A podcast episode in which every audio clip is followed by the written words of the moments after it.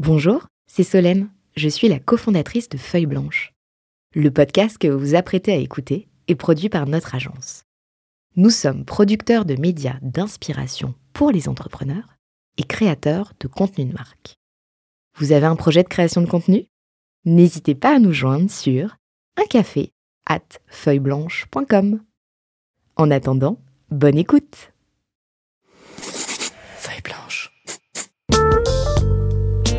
40 nuances de Next. Le Next 40, comme vous ne l'avez jamais entendu, animé par Olivier Mathieu et Thomas Benzazon. Ils sont 40, 40 entrepreneurs, 40 champions de la tech française. Comment sont-ils arrivés là? À quels enjeux font-ils face? Quels sont les ressorts qui les ont forgés? Je suis Thomas Benzazon, cofondateur du Brain Studio Feuille Blanche, et avec mon compère Olivier Mathieu, cofondateur de Price Minister, DG du Fonds 2050, président de The Camp et vice-président de France Digital, nous vous plongeons dans l'univers de ces entrepreneurs d'exception et les coulisses du Next 40. Ils répondront à nos questions, à celles d'invités surprises, tout comme à nos partenaires que sont La Tribune, Madines, France Digital, La French Tech et Neuflis OBC. Vous en voulez plus? Abonnez-vous sur vos plateformes de podcast préférées. N'hésitez pas à nous laisser un commentaire, à nous donner les fameuses 5 étoiles pour ensemble exploser les algorithmes et faire rayonner les entrepreneurs. Aujourd'hui, j'ai envie de demander euh, à mon invité, Aurélien Bro, cofondateur et dirigeant de Little Worker au FT 120, ce qu'il fait ici. Qu'est-ce que je fais ici? Euh, À part quand t'es invité. c'est une très bonne question. Et effectivement, je pense que Little Worker rentre pas complètement dans les cases euh, tech pure et dure. On n'est pas dans un modèle pur SaaS. Donc, euh, effectivement, on est différent et singulier euh, dans le domaine de la tech. Et pourtant, euh, bien au palmarès euh, FT120, on va comprendre pourquoi. Euh, malgré tout, on va essayer de découvrir ensemble pendant une heure, une heure et demie, ce qui a fait la réussite de la boîte et ce qui a construit l'homme, un des hommes derrière la boîte. en l'occurrence, toi, je te propose de démarrer par le commencement, à savoir ce que fait Little Worker. Oh oh. Little Worker, alors on est euh, une start-up dans l'immobilier. Euh, et plus concrètement, on- en fait, ce qu'on explique à nos clients, c'est que euh, on va leur trouver leur bien de leur rêve. Et que globalement, s'il n'existe pas, on va le construire avec eux. Et ce qui arrive dans 99% des cas. Oui, c'est Euh, une promesse a priori qui marche à, à tous les coups. qui marche plutôt bien. Euh, et notre but, c'est d'aller faire de la chasse immobilière pour trouver euh, des biens qui, qui correspondent à, leurs critères, euh, de le concevoir avec nos équipes en interne, on a des archis, ainsi de suite, euh, et de le rénover euh, jusqu'au bout euh, pour que euh, les personnes puissent habiter dans un lieu qui leur corresponde. Donc là, on peut avoir une agence immobilière classique qui va chasser le bien.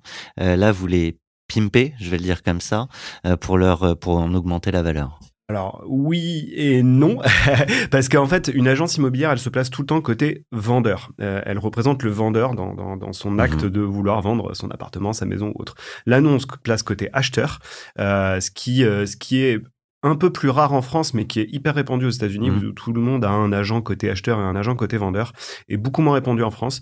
Mais du coup, là, on se positionne vraiment, on défend les intérêts, nous, de notre acheteur euh, qu'on représente. Donc, euh, c'est, on va, on, lie des, des relations avec les agences immobilières, avec, avec pas mal de personnes de l'écosystème, pour avoir des biens en primeur. euh, Off-market, et les- comme on dit. Exactement. Off-market et les proposer à nos clients. Après, je pense que toute la valeur ajoutée, elle est dans, l'équation de euh, concevoir et rénover pour que ça corresponde pile poil à leurs attentes, euh, à savoir créer une chance supplémentaire, ainsi de suite, au-delà de, de l'aspect esthétique, on va dire, des choses. Et euh, quand, quand je te parlais d'augmenter euh, la valeur du bien, tu me dis pas tout à fait. Non, le pas tout à fait, c'était sur la notion Oui, d'agent. sur la notion Ouais. d'agent, oui. Après, effectivement, le but, c'est d'augmenter la, la valeur du bien, que ce soit une valeur affective comme une valeur euh, financière. Euh, mais on va d'abord travailler sur l'expérience client. Je pense que c'est au centre de ce qu'on fait chez Little Worker parce que on, on promet pas de mieux poser du carrelage que n'importe qui d'autre. On le fait bien, évidemment. Mais par contre, ce qu'on promet, c'est une expérience complète où les gens on va pouvoir leur donner tous les outils pour qu'ils arrivent à mener à bien euh, bah, euh, cet acte d'achat et de rénovation qui est un acte hyper engageant. Je veux Mhm. dire, c'est souvent le, le plus gros chèque qu'on fait dans sa vie. Euh, c'est des mensualités qui se répètent. Enfin voilà, donc c'est un acte hyper engageant. Donc on, on est là pour accompagner, déstresser les gens dans ces étapes. L'expérience, elle est clé, quel que soit le business. Sur ce business, euh, qu'est-ce qui fait que l'expérience est réussie ou ratée? Et- Euh, et, à tous les niveaux Bah, Du en premier contact qu'il y a- il y a jusqu'à beaucoup, la. beaucoup de niveaux entre Ouais. euh, euh, le premier contact, le- l'explication du mandat, de ce que les gens vont pouvoir emprunter, euh, de ce que les gens vont pouvoir euh, concevoir, rénover, ce qu'on peut faire dans un appartement, euh, jusqu'à la fin du SAV, euh, bien des années après, où euh, on accompagne nos clients bah, jusqu'au bout, parce que en fait, euh, c'est les- Ça ne s'arrête pas au moment où on, passe le pied, le premier pied dans la porte. Pas complètement. Euh, après, il y a des garanties, il y a des choses qui, qui s'opèrent sur un, deux ans en fonction des choses. Donc, euh, euh, oui, ça dure, c'est très long dans le process euh, et on est là à chacune des étapes. Donc, c'est en fait euh, pourquoi tu, tu posais la question de qu'est-ce que je fais là. Bah, en fait, c'est qu'on a essayé de mettre de la tech là-dedans parce que globalement, il y Vous avez un- plus qu'essayé d'ailleurs. oui, on a plus qu'essayé effectivement, parce qu'il y avait un gros déficit sur le marché, que ce soit le marché de l'IMO ou le marché de la, de la rénovation au sens large dans l'ancien. Il y a- le déficit est énorme. Nous, on travaillait chez euh, Vinci avant. Euh, je pense qu'on y reviendra après, mais, euh, mais globalement, euh, on s'est inspiré des méthodes qu'on a vues euh, et on a essayé de les reproduire et on a essayé de digitaliser euh, de façon plus conséquente les choses. Euh, et- et en fait, ça, ça nous a permis de, de changer un petit peu la façon de voir les choses euh, et que nos, nos, nos équipes se concentrent beaucoup plus sur l'expérience client et se détachent un peu des tâches rébarbatives et ainsi de suite. Donc ça, c'est c'est vraiment un gros changement. Où est-ce qu'il y a des lacunes? Je reprends ce, ce sujet de, de à chaque moment, Ouais. on peut rater cette expérience client. Euh, et ça permet aussi de dresser un peu ce qui se fait aujourd'hui euh, dans le métier, chez les concurrents peut-être? En fait, on part de, de, de, de tellement loin parce que tu parlais de concurrents. Nous, notre concurrent principal, c'est c'est l'entrepreneur du coin, c'est l'agence immobilière du coin. Je veux dire, c'est eux nos principaux concurrents. Euh, et du coup, en fait, euh, je veux pas faire une généralité parce que c'est tout, tout le monde euh, agit d'une façon différente, mais effectivement, l'expérience dans le bâtiment, elle est quand même euh, assez complexe euh, puisque les gens, euh, ils sont pas forcément organisés parce que c'est c'est pas leur, pas notre leur métier, force première, ouais, c'est ouais. ça. Et du coup, en fait, euh, ils passent leur journée dans leur camionnette à faire le tour de Leroy Merlin, Point P, ainsi de suite pour récupérer des matériaux. Ils répondent à leur email le soir quand ils peuvent et faire leur devis. Euh, donc, ils sont, ils ont des lacunes en, en communication, ainsi de suite. C'est pas leur point fort. Donc, Et, nous, et euh, inversement, c'est pas le point fort euh, des acheteurs non plus. exactement. D'où j'imagine un besoin de comprendre, euh, d'accès à l'information et, euh, et puis de confiance. de confiance, Ouais. de transparence. Euh, en fait, euh, nous, on l'a bien vu quand on était chez Vinci, puisque globalement, euh, c'est un peu le, le début de l'histoire, mais euh, euh, quand on, on voyait nos amis qui commençaient à acheter des biens, à se poser des questions, à faire des travaux, ils se posaient la question à qui communiquer, comment communiquer, et de l'autre, nous, on voyait qu'on avait des entrepreneurs euh, en permanence autour de nous, des artisans euh, qui bossaient, et euh, on savait leur parler, on avait l'habitude de leur parler, de travailler avec eux, et on voyait bien que globalement, c'était pas forcément le même mode de communication, donc euh, qu'il fallait créer quelque chose en tout cas entre les deux pour que les deux arrivent à bien se parler, bien communiquer, à utiliser les mêmes termes, à, fonctionner un peu plus de la, de la même façon en tout cas, ou avoir un, traducteur un peu entre les deux. Sur l'expérience, c'est quoi les petits hacks que vous avez euh, ajoutés euh, pour en faire, euh, pour la sublimer? Les petits hacks, franchement, il y en a tellement. J'aime bien les Euh, exemples, j'aime bien ouais, projeter bien parce sûr. que potentiellement, ce que tu as mis en place chez toi, je peux peut-être le reproduire Bien en tant qu'auditeur chez moi, même si je suis pas du tout dans le même métier. Et l'enjeu, c'est de me faire réfléchir. Ouais, bien sûr. Dans l'expérience client, euh, moi, je pense qu'on a essayé de faire des choses. euh, et c'est comme ça qu'on a bâti la tech chez nous. C'est des choses hyper concrètes, hyper faciles, euh, mais, du coup appliquées à un métier et qui parlent aussi aux artisans, aux entrepreneurs, qui, euh, pour euh, pas tous, mais il y a une partie, c'est le smartphone, c'est plus compliqué. Euh, euh, et, et, du coup, euh, bah, on a dû s'adapter à ces choses-là. Euh, plutôt travailler sur de l'envoi d'informations. Donc, très simplement, tu vois, on les indique qu'on achète les matériaux. C'est Little Worker qui achète tous les matériaux pour nos clients. Et du coup, bah, on les informe toutes les semaines par texto des matériaux qui sont arrivés dans nos entrepôts. On fait des petits récaps par mail, ainsi de suite. Mais on essaie de faire des choses plutôt simples, concises.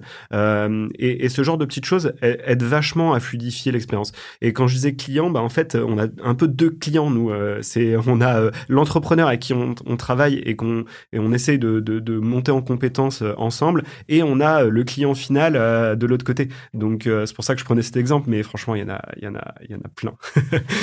Je les voudrais presque tous, euh, mais peut-être qu'on les découvrira au, fil des échanges.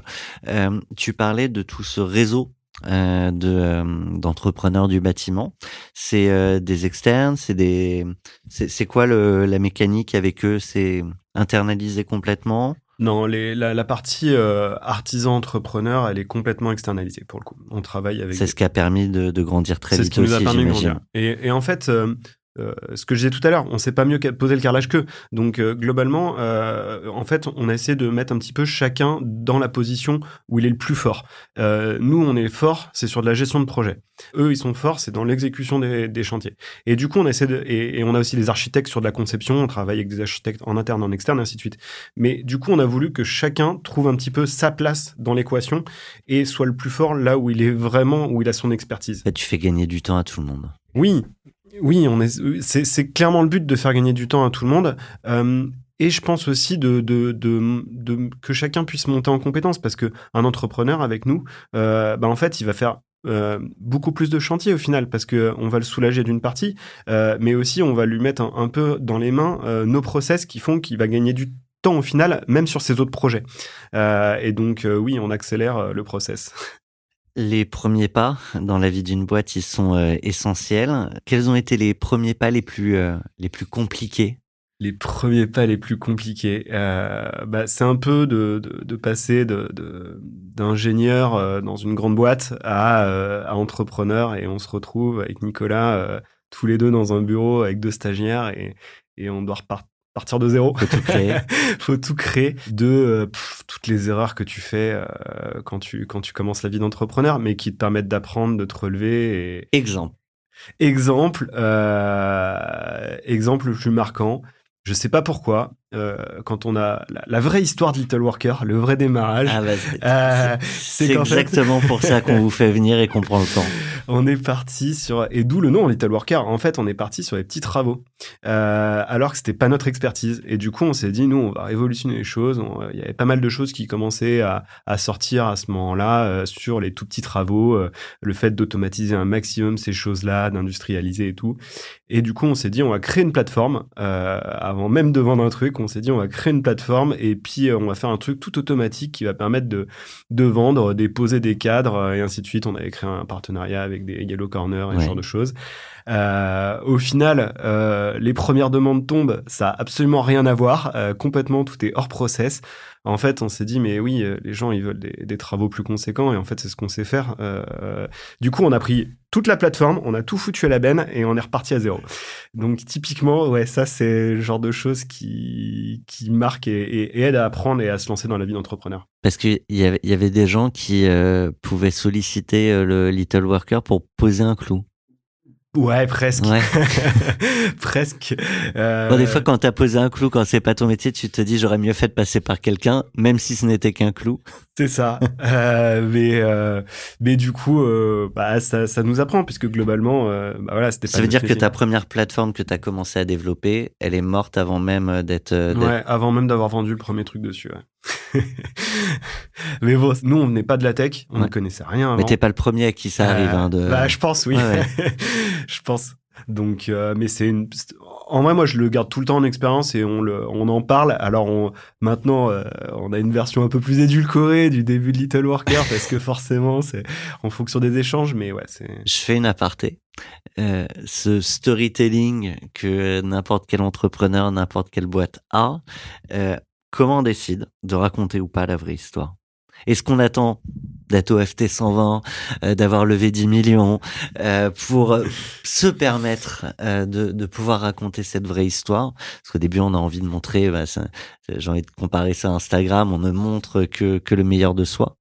À quel moment on, on se permet à montrer les failles? Ah, c'est une bonne question. Ça dépend auprès de qui, on va dire. Moi, euh, franchement, auprès de avec Nicolas, je veux dire auprès de nos amis, euh, même des partenaires. Enfin, je veux dire, on a toujours été transparent sur cette Tout de partie-là. suite, ouais. Ouais, parce que en fait, ça fait partie de ton histoire. Euh, ça fait partie de ce que tu crées, de ce que tu apprends euh, auprès de nos employés aussi. Enfin, je veux dire, euh, c'est une histoire qu'on a racontée longtemps euh, à tous nos collaborateurs en disant bah oui, on s'est planté. Oui, enfin, il faut assumer aussi ses échecs. Je pense que ça c'est hyper important parce que ça permet de grandir et aussi ça permet que bah en fait tes collaborateurs, tes équipes refassent pas euh, ces mêmes euh, ces mêmes conneries. Mm. Donc euh, nous, on a toujours communiqué dessus euh, assez rapidement. Après, effectivement, euh, de là, en parler dans les médias, ainsi de suite, tout de suite. euh, bah déjà, à l'époque, pas grand monde t'écoute aussi. Donc, c'est toujours plus compliqué d'expliquer ses échecs. Et t'es toujours mis un peu plus en lumière après. Donc, c'est plus facile d'en parler un peu plus tard, avec un peu plus de recul aussi sur, sur la situation. Et on en rigole. Alors au départ, personne t'écoute. Comment on fait pour être entendu pour la première fois? C'est quoi? Tu, tu sens un instant où il y a l'avant-après?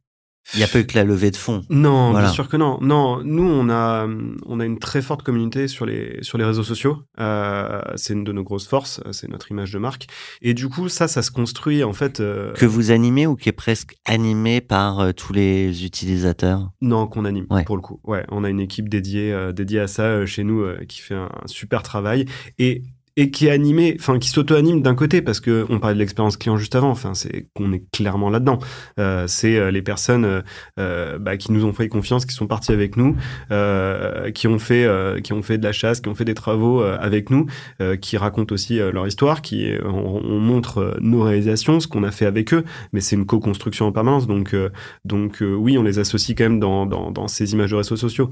Après, comment on crée une communauté, ainsi de suite, c'est, quand même un travail hyper long. Euh, moi, je pensais que c'était beaucoup plus facile. et clairement, euh, c'est, c'est, un travail de fourmi. Et ça se fait euh, étape par étape. Après, euh, il y a des gens qui arrivent à, à d'un coup exploser pour, euh, grâce à une vidéo, un truc.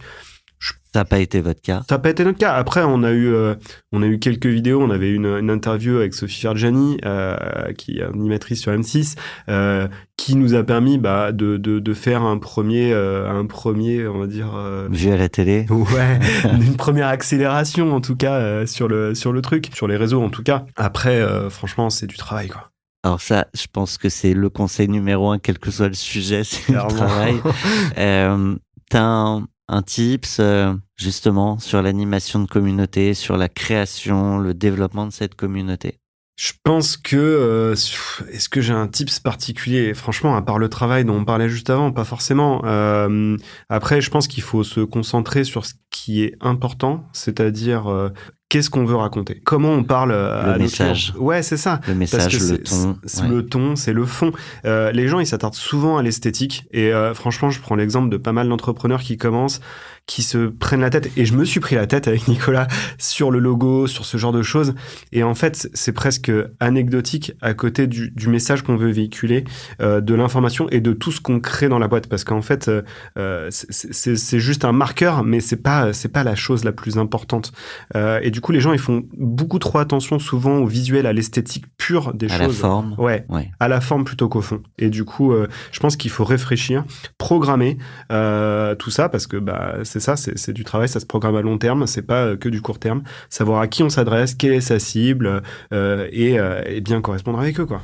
C'est intéressant parce que tu peux avoir du fond et la forme parfois peut peut faire perdre en crédibilité. Donc c'est un équilibre subtil à, trouver et en même temps avoir que la forme et zéro fond. généralement, on est très vite rattrapé par la patrouille. Clairement. Et après sur la forme, on peut être aussi euh, parfois trop audacieux et se prendre les pieds dans le tapis. C'est arrivé euh, nous, ça nous est pas arrivé, euh, mais ça n'a pas été facile de trouver le bon ton. Et nous, c'était peut-être dans l'autre sens. On était un peu trop sage parfois. Euh, et du coup, il faut arriver à trouver le bon ton pour qui, qui correspond aussi à la marque, hein, euh, complètement. C'est quoi le ton Little Worker Euh, Tu saurais le décrire? Ah, c'est pas si évident. Ouais. Pour moi, euh, on est sur quelque chose on essaye de, de parler à nos clients euh, de façon euh, plutôt esthétique quand même, euh, puisque on fait des, des belles réalisations avec nos clients, mais c'est de bien les armer là-dessus. Tu parles de photos là ou tu c'est quoi Ouais. un ton esthétique Je sais pas. En fait, euh, en fait, vu qu'on fait quand même de- des, des, des, environnements de, Ouais. familiaux, euh, de, de, des, on refait des de résidences projeter principales. quoi. Ouais. Voilà. Et donc, en fait, les gens, ils ont quand même une image assez esthétique des choses, de se dire, bah, en fait, euh, ils vont être garants que globalement, euh, je vais aménager dans quelque chose qui est euh, sympa euh, euh, au goût du jour. Et euh, on, aime bien se comparer aussi un peu à Patagonia, euh, typiquement euh, sur la partie euh, euh, éco-conception, éco-rénovation. Tu te diriges pas vers Patagonia spécialement que parce qu'ils font des, euh, ils ont des matériaux, ils ont des choses recyclées, ainsi de suite, mais parce que bah, c'est la marque en tant que telle. Donc, donc on, part plutôt dans, dans cet axe-là, et on a fait pas mal d'ateliers autour de la marque avec Nicolas, notre directrice market, ainsi de suite. C'est une question qui est, qui est toujours difficile entre être audacieux et ainsi de suite. Enfin, choisir un peu euh, ton combat. Effectivement, la marque c'est pas qu'un logo. Exactement. C'est beaucoup plus complexe que ça. On va avancer très très vite vers euh, bah, ce qui a été les nouvelles réalisations au fil de l'eau. Il y a, les, il y a les, les premiers pas, euh, les premières réussites, les premières victoires, et euh, il y a, même si ça ne fait pas tout, cette levée de fonds de 10 millions. Et justement, on a une question à ce sujet qui t'est proposée par Étienne Portet, le cofondateur de Madines, notre partenaire. Je te propose de l'écouter. Vous avez un message. Bonjour Aurélien. Tu as levé 10 millions d'euros en, en 2022 et vous avez annoncé à ce moment-là l'embauche de 300 nouveaux collaborateurs en deux ans. Concrètement, comment on se prépare à l'hypercroissance et à l'accueil d'autant de collaborateurs? Euh, question hyper dure. euh, c'est c'est pas si évident que ça effectivement euh, parce que euh, intégrer beaucoup de personnes en très peu de temps, ça demande de gros challenges. Alors je corrige un tout petit peu, c'est 300 personnes en trois ans qu'on avait prévu. Et en fait, on avait déjà un peu anticipé avant la levée de fonds, donc on s'était structuré pour. Ça demande quoi justement en termes de structuration? Je pense que ça demande une équipe RH solide, hyper solide. Avec nous, on aime bien les process chez Little Worker. On a toujours aimé ça, donc on aime bien euh, processer les choses sans que ce soit trop rigide. Hein, Mhm. euh, euh, mais euh, je pense que c'est notre déformation ou, ou formation de chez Vinci. Euh, et, et du coup, je pense qu'il faut structurer et structurer aussi l'esprit de la boîte qui qui est qui était présent et qu'on voulait surtout pas perdre. Et pour moi, c'est ce qu'on a toujours dit à nos collaborateurs. À chaque fois qu'on a, on a fait des sessions de, de, de d'onboarding, des nouvelles personnes, ainsi de suite, c'est notre point principal. Et en fait, les nouveaux, là, maintenant, c'est les anciens dans 3, 6 mois.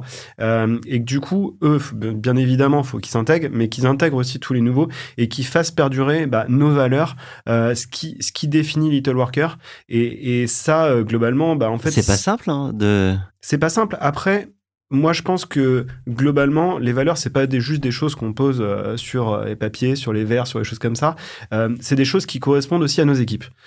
Et pour moi, avec Nicolas, je pense que et, nos premiers managers, ainsi de suite, on a recruté des gens qui correspondaient à ces valeurs. Et que du coup, à leur tour, bah, ils recrutent des gens qui correspondent à ces valeurs. Et, en fait, le, le cercle, il est hyper vertueux. Donc, c'est ce qui nous permet, je pense, de pouvoir garder cet esprit-là qui perdure. Je trouve ça super intéressant, mais du coup, ça me questionne sur euh, comment tu alignes ce que tu pressens ou ce que tu essaies de construire des valeurs de ta boîte, mais il y a ce que tu as envie d'être, ce qui est perçu, euh, et comment tu alignes ça dans un entretien. Euh, et, et donc dans la capacité à observer ces valeurs euh, chez, euh, chez tes futurs euh, collabs? Hyper dur un entretien de de de de, de jauger et de, de de prendre un avis sur une personne en si peu de temps euh, je veux dire c'est hyper dur t'as une idée partielle Ouais. Puis après, c'est pendant la période d'essai, pendant les premières Exactement. semaines que tu vas. Après je veux dire euh, faut faut on parlait des aspérités euh, eh ben en fait ça c'est typiquement une aspérité. Bien évidemment tout le monde colle pas avec notre modèle tout le monde colle pas avec euh, notre façon de voir les choses. Euh, il y a des gens qui sont qui qui, qui malheureusement euh, bah, en fait n'ont pas leur place chez nous. Et mais on est assez transparent là-dessus. Euh, avant-hier on a fait on a accueilli des nouveaux. On leur a redit en fait euh, il y a des gens euh, qui adorent. euh, je vais prendre l'exemple du foot euh, Ouais. amateur. Typiquement, il y a des gens, ils adorent euh, jouer le week-end euh, en amateur euh, dans un dans un petit village, euh, faire une soirée euh, le vendredi soir, le samedi soir et un bon barbecue avec les copains euh, juste avant le match Et jouer le dimanche matin. et jouer le dimanche matin. Et il y a des gens, ils, a- ils veulent jouer en Ligue 1, jouer en Ligue des Champions, euh, et ils veulent, euh, euh, et c'est toujours plus dur. euh, c'est un entraînement, c'est de la rigueur. euh, c'est en fait, bah t'as pas t'as pas les mêmes soirées. Um. Et nous, on leur dit, bah effectivement, nous ce qu'on veut faire chez Little Worker, c'est C'est la clairement Ligue. la Ligue 1, la Ligue des Champions, et pas euh, le club amateur. Et les deux se valent. Enfin, je veux dire, j'ai aucun jugement là-dessus. C'est plus que nous, c'est notre choix, c'est ce qu'on a décidé de sur la- le chemin qu'on veut porter. Et du coup, euh, il faut que les gens ils embrassent ce, euh, cette façon de voir les choses. Et s'ils l'embrassent, bah en fait, du coup, qu'on soit bien en ligne et qu'on puisse attaquer la suite ensemble, parce que on a on a on a plein de belles choses à faire chez Little Worker et du coup, on veut embarquer des gens ultra motivés là-dedans. Pour avoir des joueurs de Ligue 1, Ligue des Champions, euh, faut tout un staff, faut des coachs, ça s'organise. Ça s'organise complètement. Ouais. Euh, et la question de, de, de comment on fait pour euh, pour euh, ben voilà, il y a y a le recrutement, mais pour moi après il y a toute la phase d'après qui est, qui est la plus complexe, c'est-à-dire comment on fait monter les gens en compétences, comment on organise. C'est des questions au quotidien de réorganisation parce qu'en fait euh, euh, on doit gérer du chaos pour moi et et, et je pense qu'il y a pas mal de gens qui sont dans ces phases-là de croissance où la gestion du chaos elle est elle est pas évidente. Après euh, je pense que euh, on tiendra sûrement pas nos objectifs de recrutement de 300 personnes parce que euh, la raison finale de, de ce qu'on veut faire chez chiffre. c'est pas ça. Euh, Enfin, c'est pas euh, recruter pour recruter. Euh, mais en tout cas, l'intention et on l'a bien vécu de, de, de forte croissance est, est assez importante. J'avais une question de quelqu'un que tu connais bien, que je pensais te poser bien plus tard, mais je, je pense que c'est le moment. Tu pourrais nous dire qui est Caroline également avant de répondre à, à sa question. Un message. Bonjour Aurélien, j'ai une question pour toi. Comment arrives-tu à jauger de la bonne distance avec tes équipes au travail? Je m'explique. Comment arrives-tu à garder une distance adaptée professionnelle et également avoir un côté amical, bienveillant et chaleureux?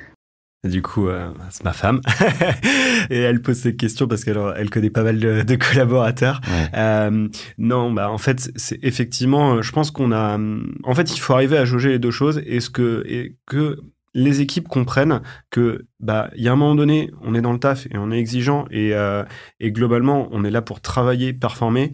Et d'un autre, euh, bah après, on peut très bien aller boire des coups euh, et mettre et se mettre du côté un peu plus personnel que que le côté pur pro.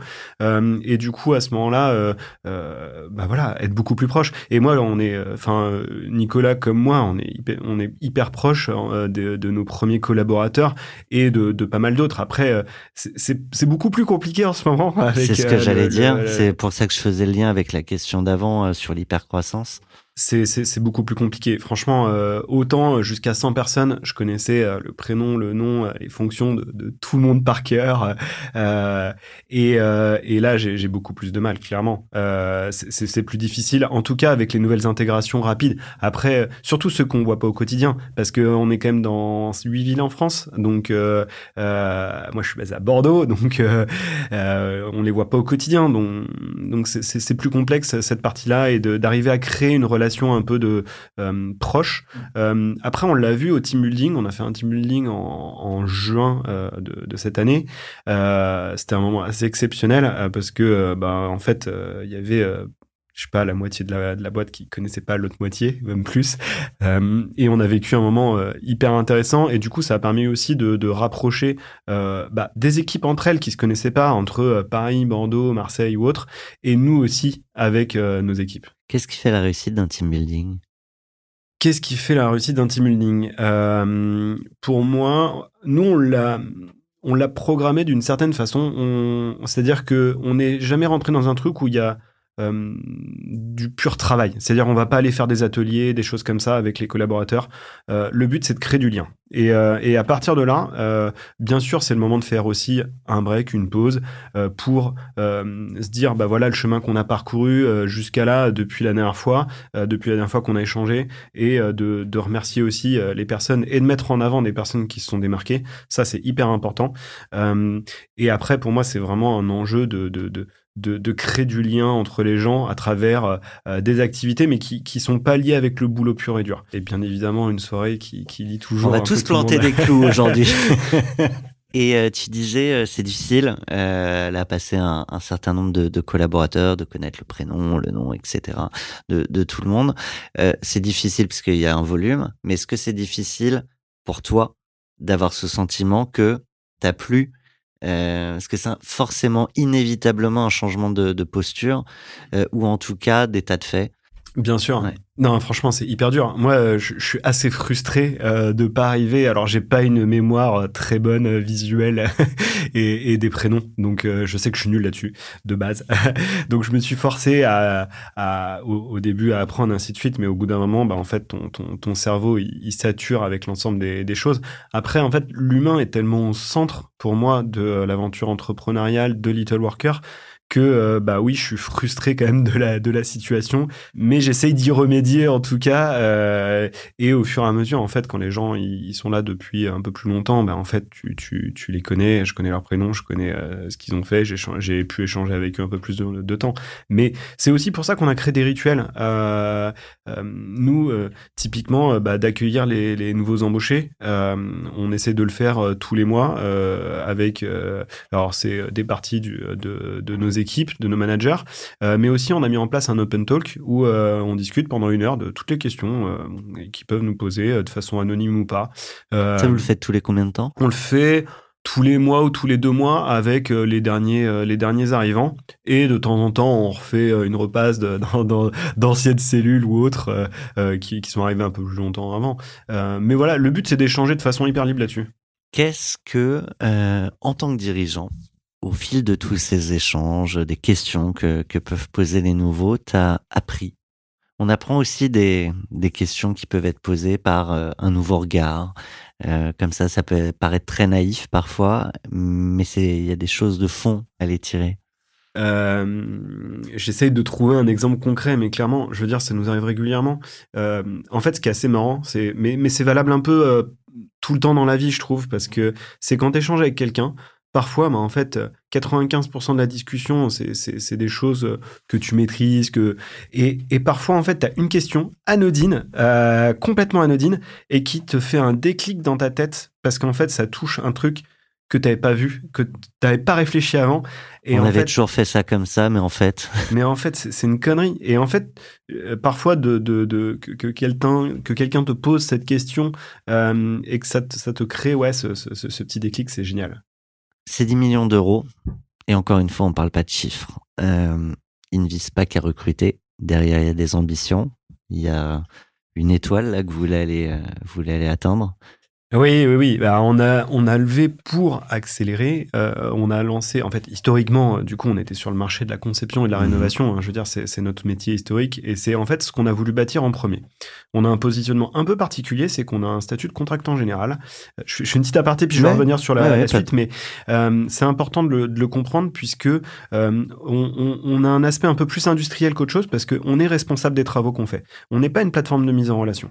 Euh, donc en fait, euh, on est garant, c'est notre assurance décennale qui couvre les travaux euh, et, et- contractuellement, euh, juridiquement, on est responsable de tout ça. Donc on a dû créer, euh, au-delà de l'expérience client, on a dû créer toute une machine à produire, à produire des, des chantiers qui sont singuliers à chaque fois.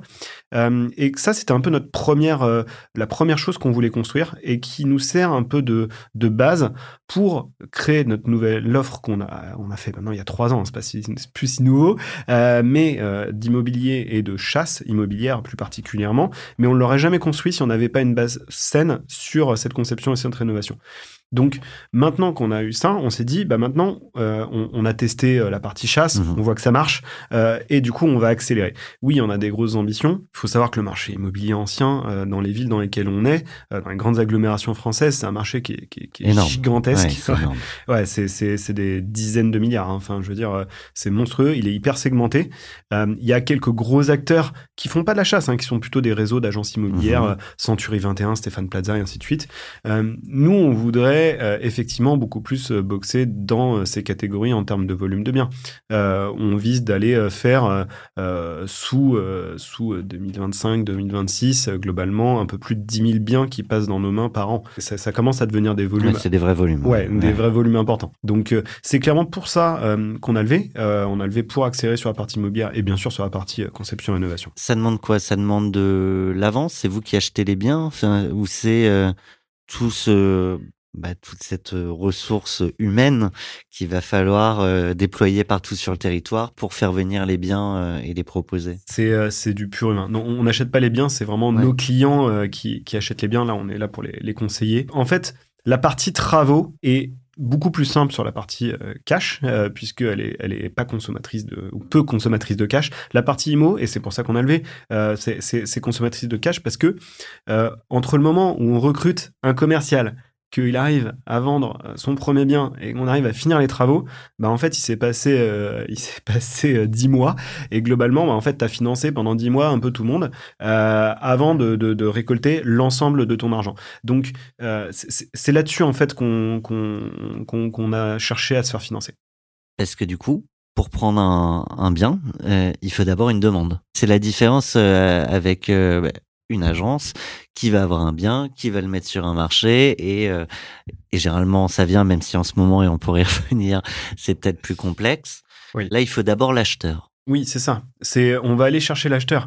Euh, et après, je dirais que c'est un petit peu plus facile que sur la partie travaux, parce que sur la partie travaux, il faut arriver pile poil au bon moment euh, de la personne euh, qui a dans, dans l'IMO, en fait, tu fais une offre qui est acceptée, après tu signes un compromis euh, devant le notaire, généralement, ou en agence, euh, comme chez nous, et après, tu, tu signes ton acte authentique et t'es vraiment propriétaire. Donc, il faut arriver entre le compromis et l'acte authentique, généralement, sur la, sur la phase conception, Mhm. travaux, pour commencer les travaux au jour Au jour où tu as les J0. clés C'est ça. ouais, pour rentrer au plus vite dans le bien. Sur la phase IMO, en fait, tu arrives un peu plus en amont. Tu es plutôt sur euh, aider les gens aussi dans leur réflexion. Ils y réfléchissent souvent euh, pas mal à, changer de résidence principale ou à investir dans de l'investissement locatif. hein, je veux dire, euh, donc c'est un petit peu plus facile de trouver ces, clients-là, mais, mais clairement, et dans notre communication, on va pas aller chercher du, lead pur, on va aller plutôt euh, en amont dans la communication euh, et leur faire et faire que Little Worker devienne un réflexe au moment où globalement ils sont un peu plus matures dans leur réflexion. C'est donc deux métiers. Euh, les leviers d'acquisition sont a priori pas du tout les mêmes. Sur la partie euh, bâtiment, pour arriver au moment entre le compromis et, la signature de l'acte, ça peut passer par tout un tas de partenaires, d'agences, etc. Sur la partie identifier l'acheteur, c'est quoi le levier? Ou les leviers d'ailleurs? C'est c'est pas si évident que ça.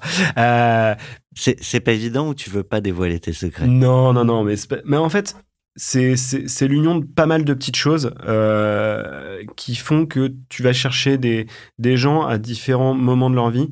Euh, on essaye aussi de nouer des partenariats euh, en B2B2C avec euh, avec euh, avec des gens, avec des auditeurs euh, énergétiques, des choses comme ça, parce que euh, forcément c'est c'est des gens qui vont être dans l'attention d'acheter.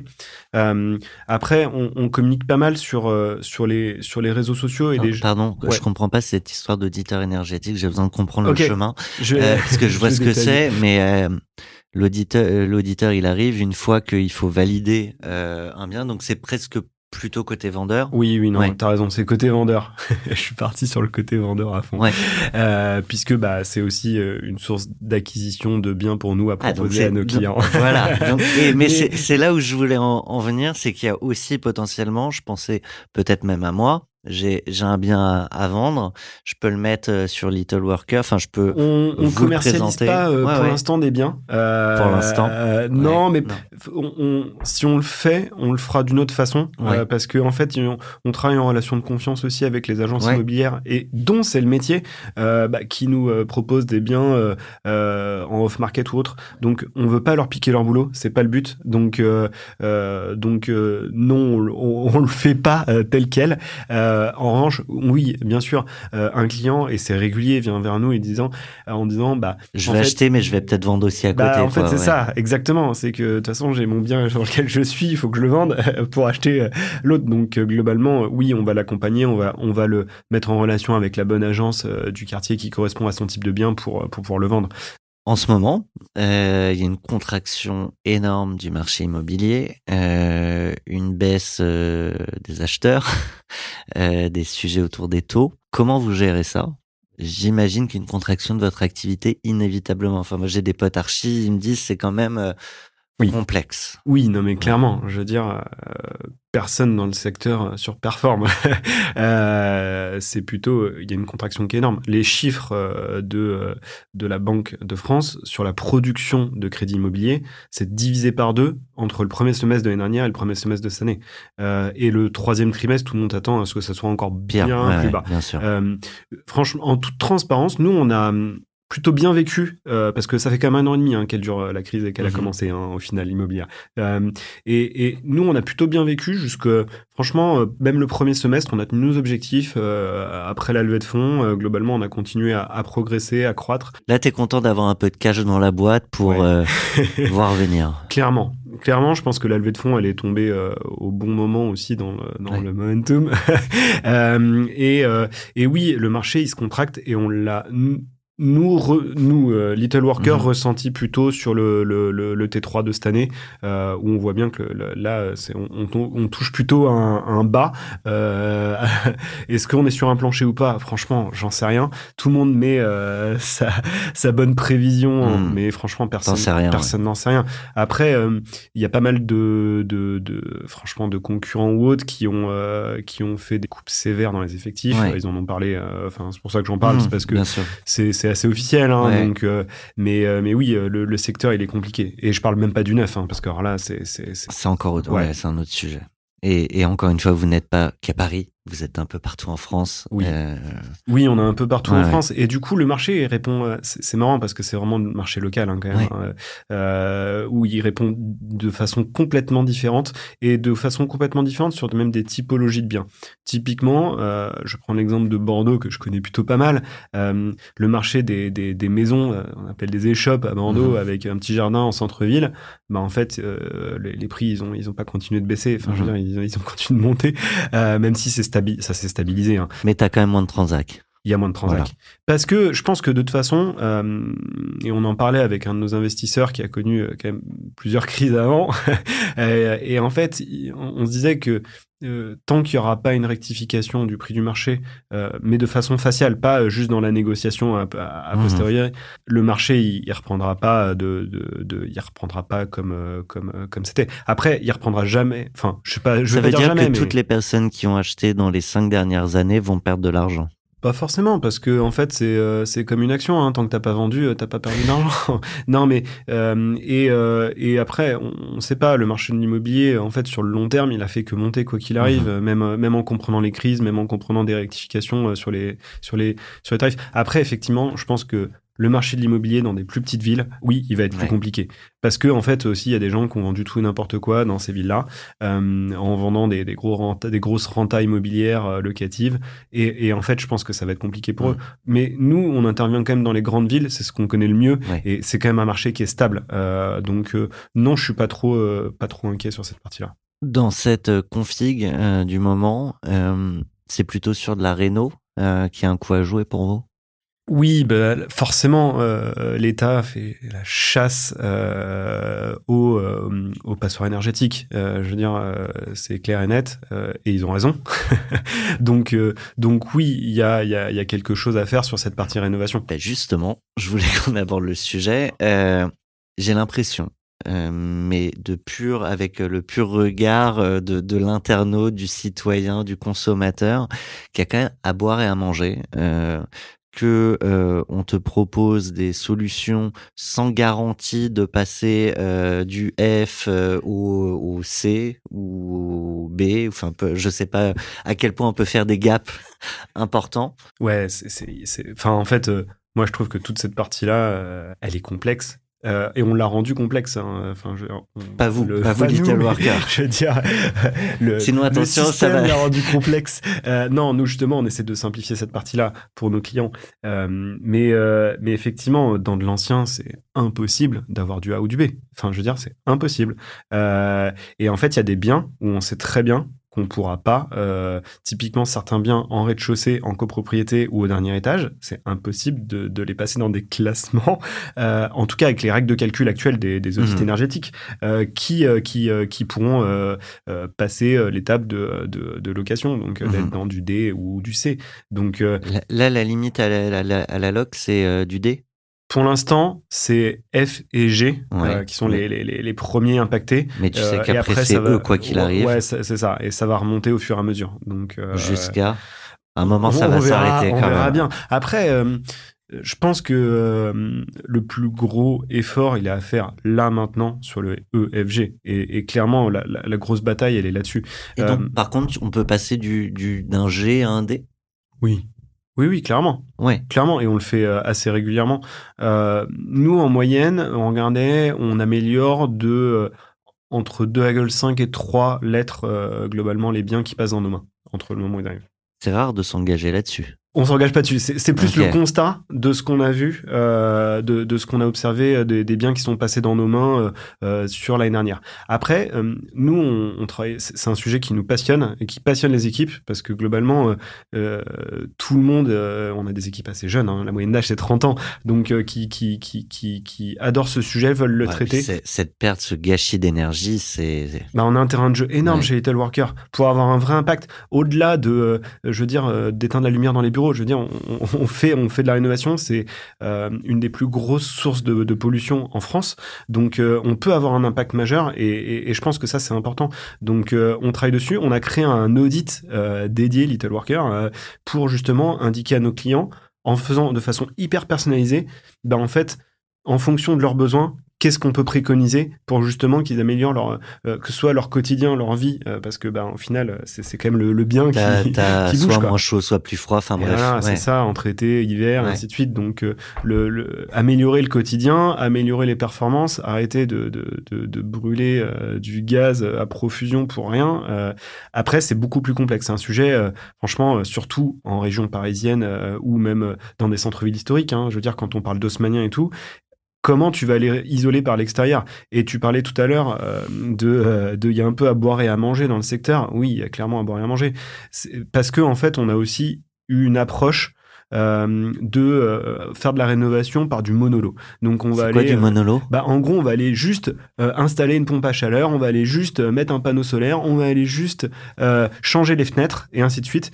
Et en fait toutes ces choses là ça a forcément un impact. Mais globalement, l'impact, il est réel que quand c'est quelque chose de complet, construit. Et global, ouais. Tu vois, je fais un peu l'analogie avec la marque, c'est le message mmh. que tu passes derrière. Bah là, c'est en fait, c'est quelle est l'intention que tu as, et du coup, l'intention, elle, est, elle doit être globale euh, pour avoir un effet. Et en fait, un peu comme dans tous les marchés où tu as des, des, subventions assez fortes, bah il y a aussi pas mal de gens qui se mettent sur ce secteur-là mmh. euh, et qui du coup. Oui, mais on va te subventionner une pompe à chaleur, on va pas te subventionner ouais. le fait de passer d'un F à un, un E. D'où le problème. Et, et surtout, euh, quand tu dis ça, on parle de d'isolation typiquement parce que ouais. l'isolation, c'est ce qui a le, le plus gros impact, impact, bien sûr. Clairement, les gens, ils ont souvent euh, la, la, fenêtre en tête ou, euh, ou la chaudière à gaz ou autre, mais non, en fait, c'est l'isolation qui est, qui est un vecteur majeur.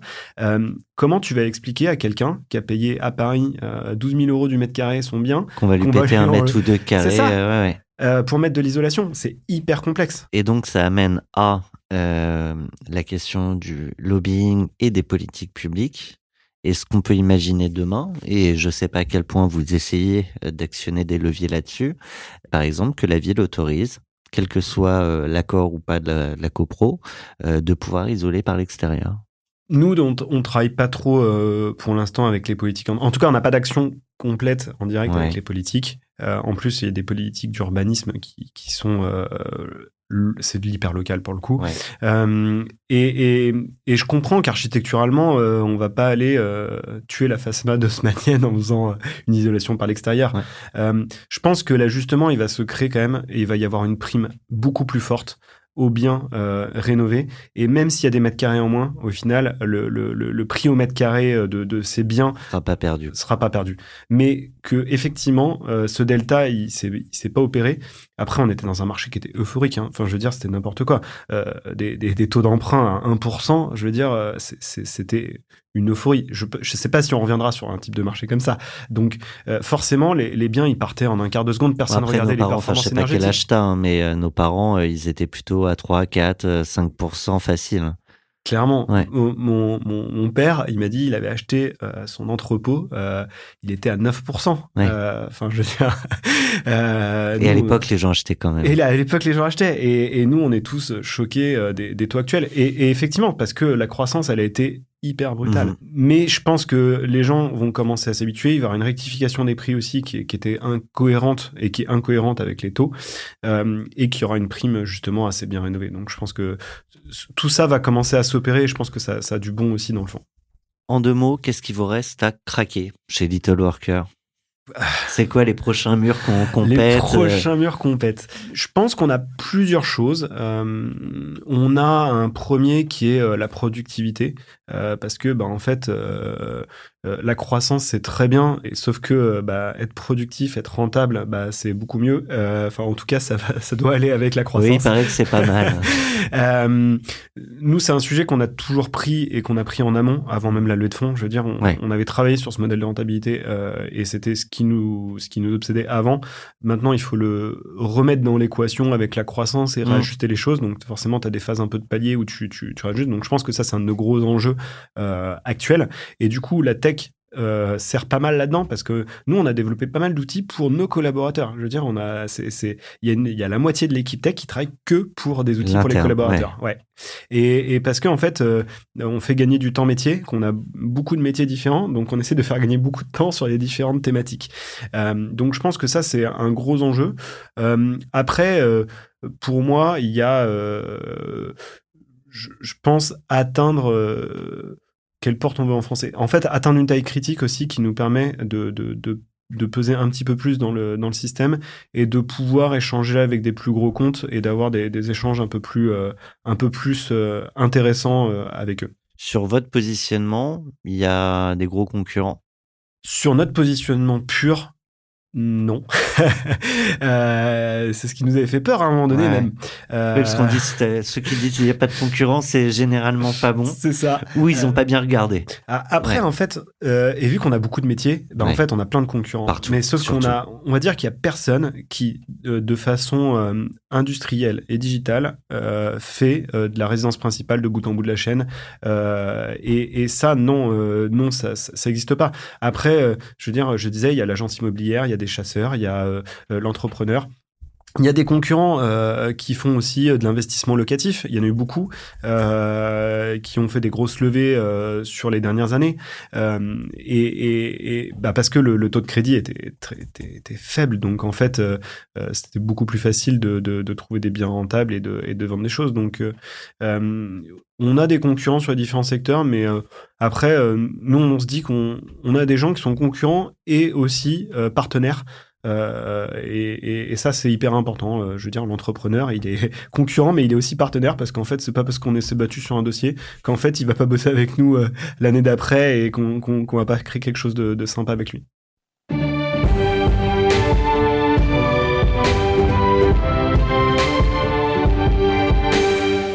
que c'est notre projet Eh bien, allons-y.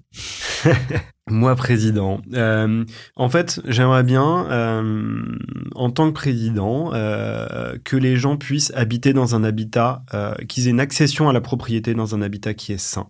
C'est-à-dire qu'ils puissent accéder à un logement en loc ou, ou à l'achat, mais dans un habitat qui est sain, où il fait pas 99% d'humidité, il fait pas trop chaud, trop froid en hiver. je veux dire, il n'y a pas des prises électriques qui, dépassent de partout. et je pense que ça, c'est une grosse bataille, une grosse conviction euh, que j'ai, mais euh, que porte aussi toute la boîte. Euh, et je vais prendre un exemple parce que nous, on le fait en interne avec nos collaborateurs. On trouvait que c'était hyper important cette accession à la propriété. donc, on a créé neuf collaborateurs de, de, notre offre Little Worker qu'on fait à, quasiment, enfin, un taux réduit, enfin, à quasiment rien, pour que justement des personnes qui n'auraient pas acheté un bien bah en fait, puisse l'acheter, être guidé dans ces étapes-là, et qu'importe un peu le, le niveau de, de, salaire, de hiérarchie, ainsi de suite. Et, et c'est je, suis hyper content parce qu'il y a des gens, euh, et euh, il y, y, en a un, euh, notamment Joey, qui a pris la parole au team building là-dessus, parce que euh, bah, c'est quelqu'un qui n'aurait pas forcément acheté tout seul. Et, et du coup, je, je, pense que c'est hyper important, et la partie saine, bah, elle est importante, et elle est liée à l'éco-rénovation, à ce dont on discutait mhm. juste avant, bien évidemment. et, et, et, du coup, j'aime bien cette partie-là. Euh, là, on est en train de, on est en train de finaliser un concours qui s'appelle Bientôt chez moi on fait gagner 40 euh, 000 euros à, un client euh, pour justement bah, trouver son bien et, euh, et le rénover. Donc c'est quand même une grosse somme. et on fait participer aussi une association qui on, qu'on, va aider, qui s'appelle l'association Lazare et qui aide, juste, qui aide justement des jeunes actifs, qui fait des colocations entre jeunes actifs et personnes dans le besoin. Donc en fait, ce sujet du, du bien, moi je veux le porter et je veux le porter de façon un peu massive aussi et pas que dans notre entreprise. Comment jouer au concours? C'est trop tard, c'est clôturé, malheureusement. C'était pour, la joke. Plus sérieusement, euh, cette envie euh, que chacun ait les moyens d'accéder à la propriété dans un environnement sain, j'ai espoir de penser que c'est le cas d'à peu près tout le monde. Donc aujourd'hui, qu'est-ce qui bloque? Est-ce que le politique par exemple, doit assumer de prendre en charge tous les frais de rénovation pour passer tous les bâtiments de France, euh, des plus bas jusqu'au plus haut possible.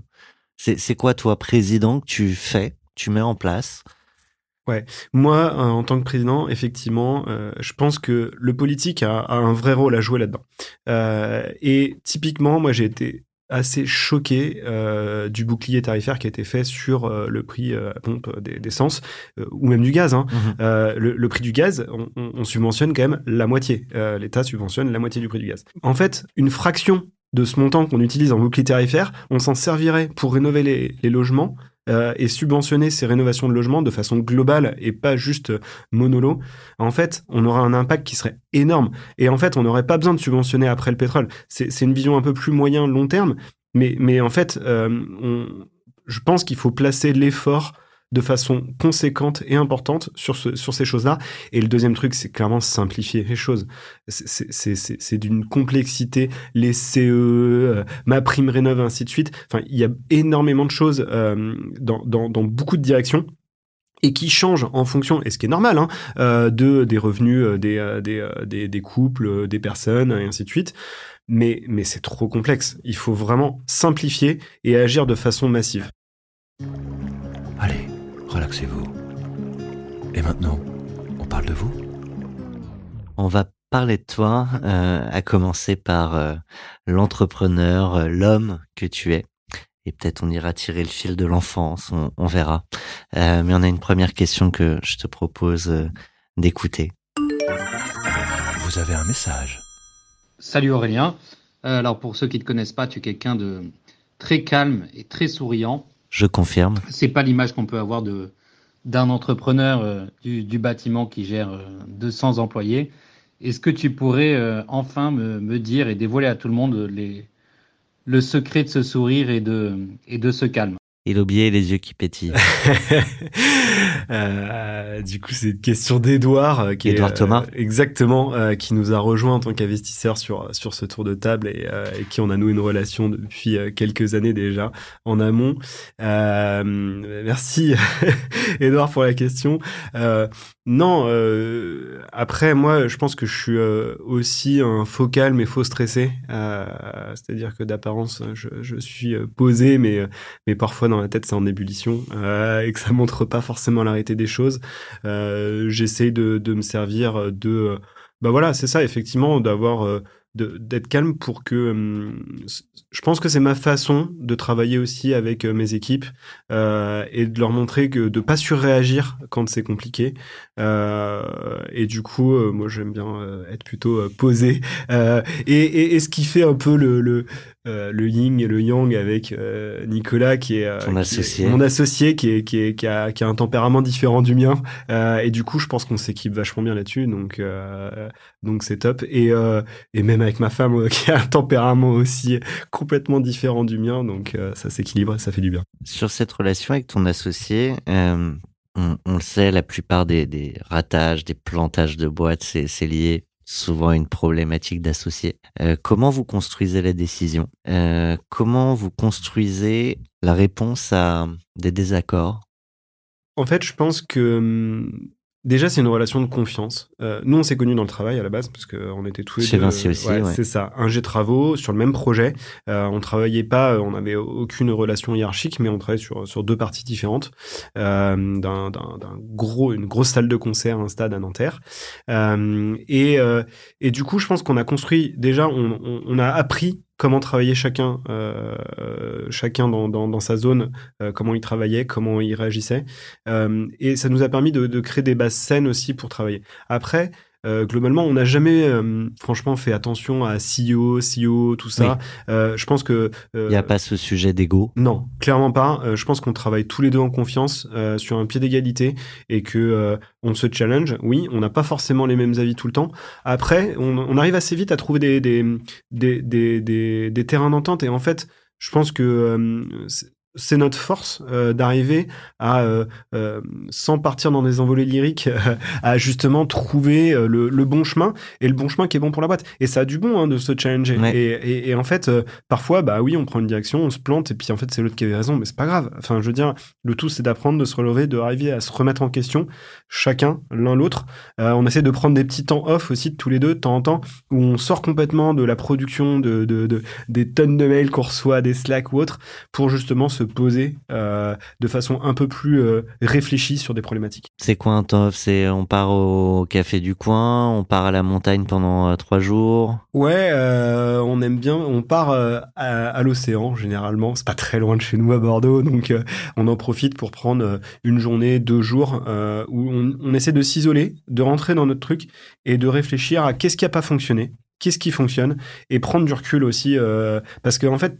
T'es vite embarqué quand même euh, en tant qu'entrepreneur dans euh, ton quotidien et c'est hyper dur de prendre une pause. Après, on aime bien aussi, euh, et je pense qu'il y en a pas mal qui font ça, mais euh, on part, on va marcher euh, pendant une demi-heure euh, pour, pour discuter de façon assez classique en semaine. Et ça, ça marche plutôt C'est bien. vraiment ce que tu dis, parce que le mouvement, le fait de marcher, Ouais. ou pour certains d'avoir un, un horizon vide, enfin vide, c'est jamais vraiment vide, mais en tout cas d'avoir de l'espace au loin, ça, ça aide à, à la construction de l'idée, à la discussion et puis et à sortir de ce. Ouais. En fait, je trouve que c'est important, c'est vraiment de sortir. Euh, du coup, euh, c'est bien de bouger parce que ça te permet de, de, de t'isoler, de, de poser ton portable et, et d'arrêter d'être rappelé de, par le quotidien en permanence. Euh, moi, j'aime bien, personnellement, euh, je, je, je prends un temps tous les matins et quasiment tous les soirs pour promener mon chien. Alors, c'est tout con, mais en C'est ton yoga, toi. c'est ça, exactement. Et en fait, je passe une demi-heure euh, sans écouteurs, sans portable, et en fait, euh, j'ai mon esprit qui s'évade. Je, je, je reconstruis euh, ce que euh, ce que je dois faire dans la journée, ce que j'ai loupé les semaines, les, les journées d'avant ou autres. Et, et pour moi, j'ai besoin de ces moments-là aussi où je m'isole et je, je fais le point. C'est peut-être pas structuré, mais c'est ma façon à moi, et chacun doit trouver la sienne. Exactement. T'as as, d'autres points, c'est souvent des, des questions qui reviennent euh, avec les entrepreneurs. Chacun a sa méthode Oui. euh, pour euh, souffler, pour s'aérer l'esprit, euh, pour se remotiver parfois.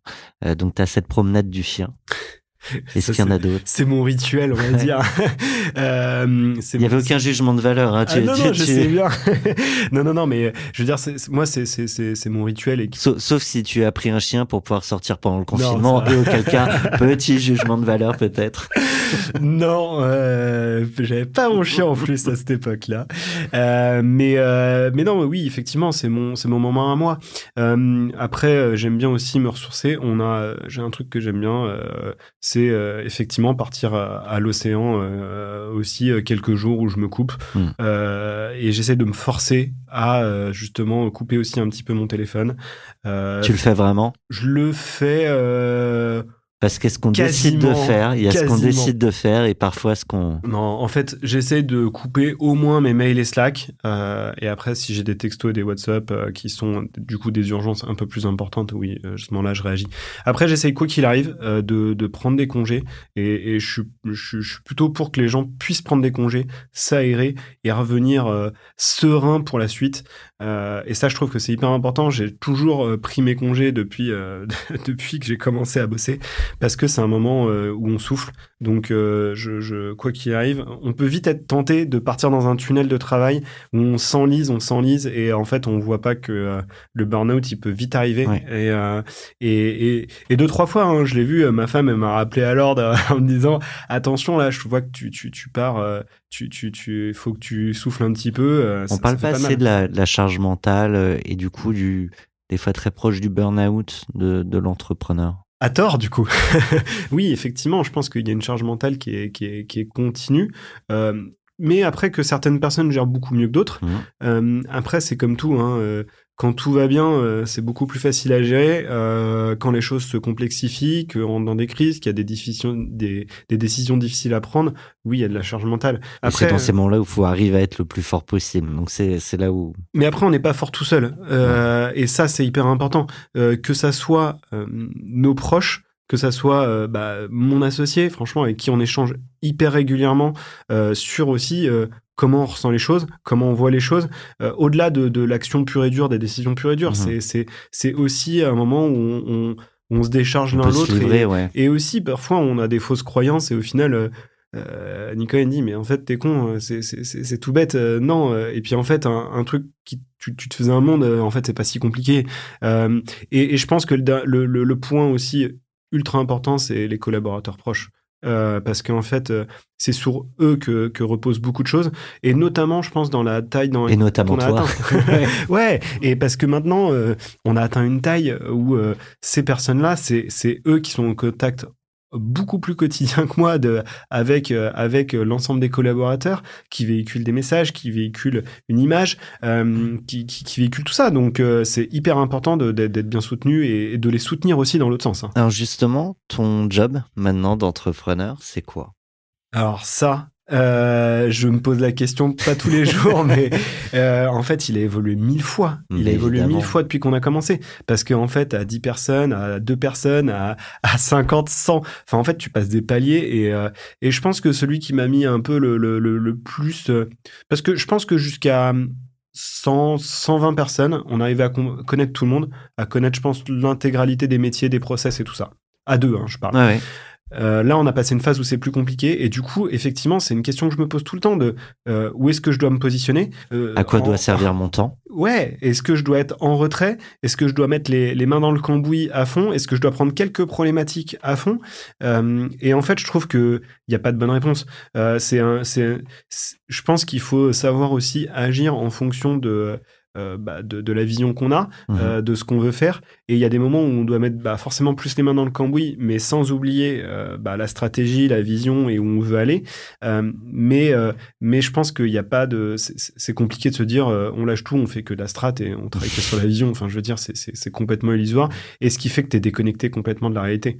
Euh, moi, j'essaye de, de de, prendre du temps parfois, de me poser avec des collaborateurs, d'aller visiter des chantiers euh, pour voir, euh, bah voilà, euh, quelle est la réalité des, des choses aussi euh, que, que j'ai Entre ce qu'on a dit, ouais, entre ce qu'on ouais, a dit, promis. Entre ce qu'on a imaginé, de ce qu'on est sûr que globalement, euh, parce qu'on l'a répété plusieurs fois, qu'on a fait une note de service ou j'en sais rien, que c'est clair et net, et en fait, qui est, qui est, qui est, qui est, qui est pas du tout perçu de la, bonne, de la même façon. Euh, je sais pas si c'est de la bonne, mais en tout cas pas de la, de la même façon euh, sur le terrain, sur l'exécution.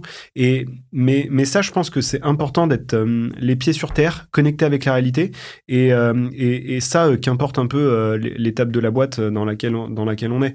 Euh, parce que sinon en fait t'es es, trop dans ta tour d'argent euh, déconnecté de, de, de, ce qui se passe. T'as décidé d'organiser toutes tes journées d'une façon euh, identique ou tes semaines où tu prends en fonction de, de non, ce qui arrive? euh, Ouais, je pense que mes journées. Parce que des fois, à lire certains posts LinkedIn d'entrepreneurs, je me dis, mais c'est bluffant euh, cette organisation militaire, moi qui me et qui m'impressionne pour le coup. J'aimerais bien, mais euh, mais ça j'ai encore un peu du mal avec euh, l'organisation militaire dans mon temps. Euh, non, après j'essaye de, de rester quand même flexible, de me donner un cadre avec quelques réunions hebdo sur des sujets sur des sujets où, où ça nécessite de la récurrence, une structure et un cadre. Après, on essaye de, de, de, de s'acclimater en fonction de- des besoins et de, de, de jouer avec tout ça. Il y a, y a quand même la dimension humaine euh, qui, qui est proéminente et puis qui, qui est tellement variable. Je tente une question. L'objet de ta dernière réunion? L'objet de ma dernière réunion. Euh, L'objet de ma dernière réunion, euh, c'était hier soir euh, sur un sujet tech pour le coup, d'un nouvel outil qu'on est en train de qu'on est en train de sortir pour nos chasseurs immobiliers. Et du coup, c'était la structuration et le déploiement et formation de, de nos collaborateurs sur cet outil. T'es sur la dernière réunion. Je te propose Ouais. de filer sur les premières fois.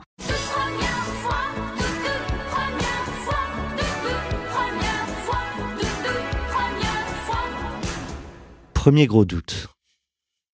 Premier gros doute, euh, bah, je pense que je vais reprendre l'expérience dont je parlais tout à l'heure. Euh, premier gros doute, c'est quand on a dû faire notre premier chantier euh, et en fait, t'es, mis face au client, euh, c'est à balle réelle et, et, et en fait, il y a plein de choses que t'as pas prévues. Donc en fait, tu, doutes de ta capacité à, à y arriver, mais c'est un doute qui est sain, je pense, qui, et qui te permet aussi de, bah, de, de, progresser euh, dans, euh, dans ta façon de construire les choses. Donc, euh, je le vois plutôt de façon complètement positive. Dernier sentiment d'imposture. Waouh, euh, hier, euh.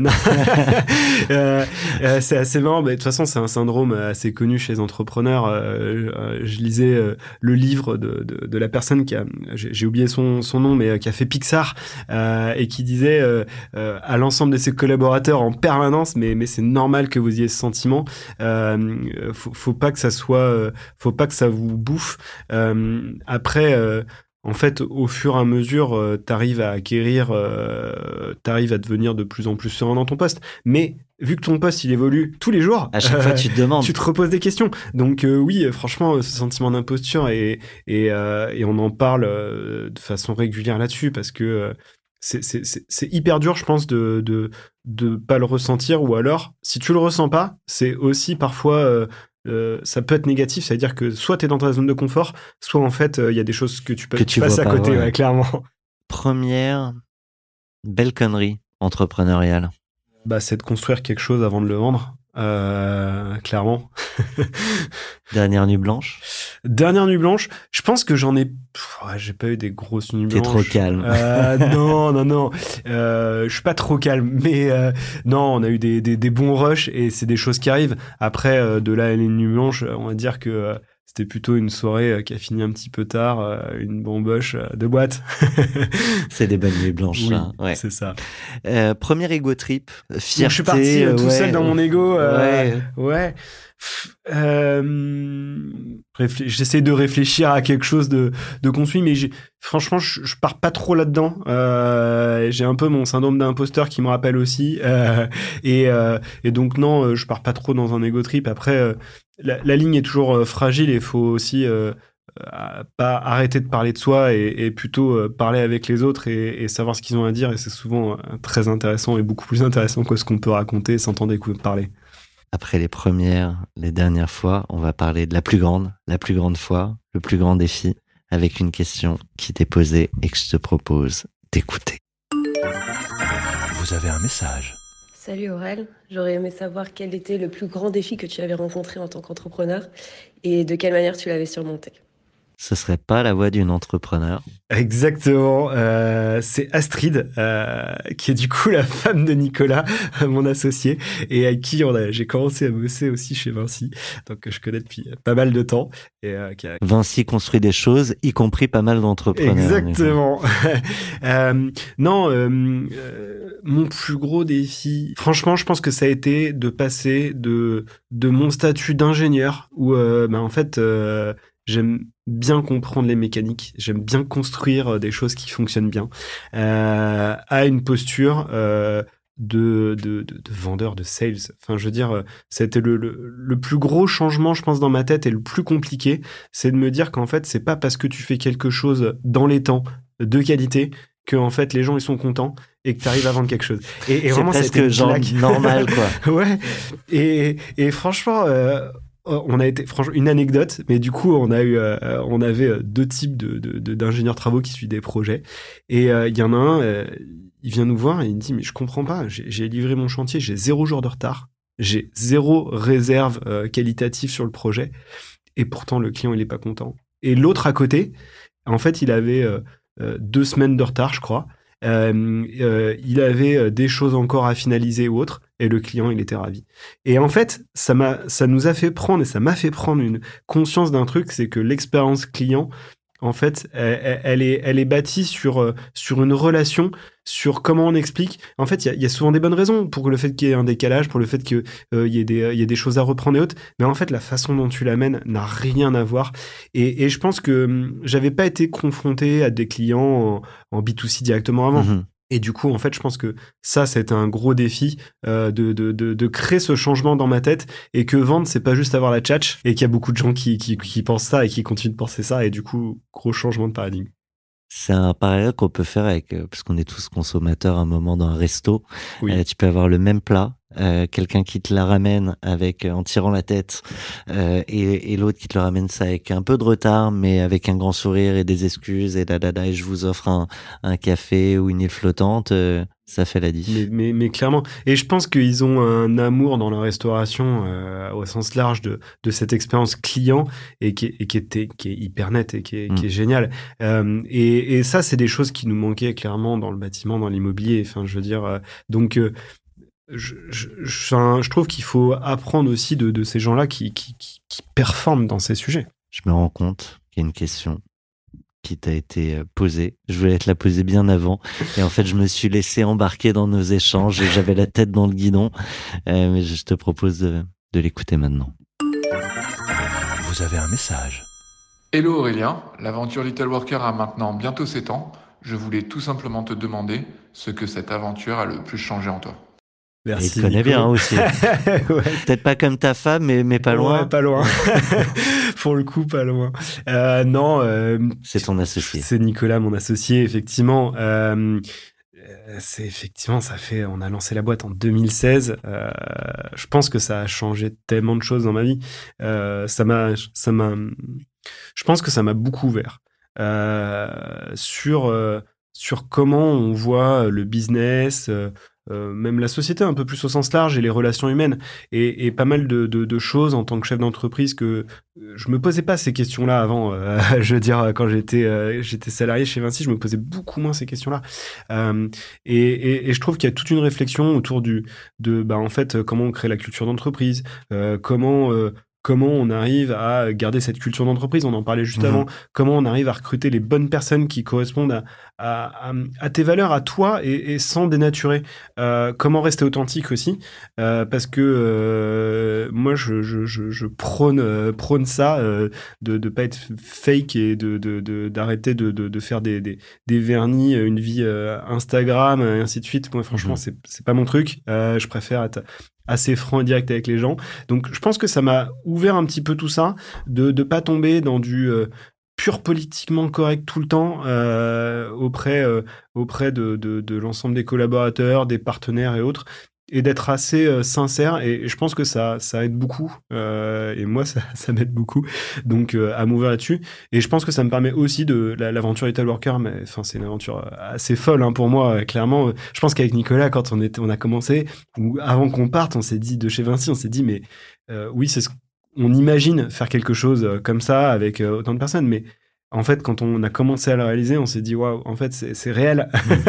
Euh, on est dedans et en fait, euh, et, et je pense que moi, ce qui me m'intéresse euh, pour même la suite, c'est continuer à, kiffer ce que je fais quoi. Enfin je veux dire euh, à me lever tous les matins avec la banane en me disant euh, bah en fait une nouvelle journée. Après franchement euh, c'est comme tout le monde hein, il y a des hauts des bas. Tu finis des semaines t'es sur les rotules et tu dis waouh c'était une semaine ultra complexe. On va reprendre lundi ça va être chaud.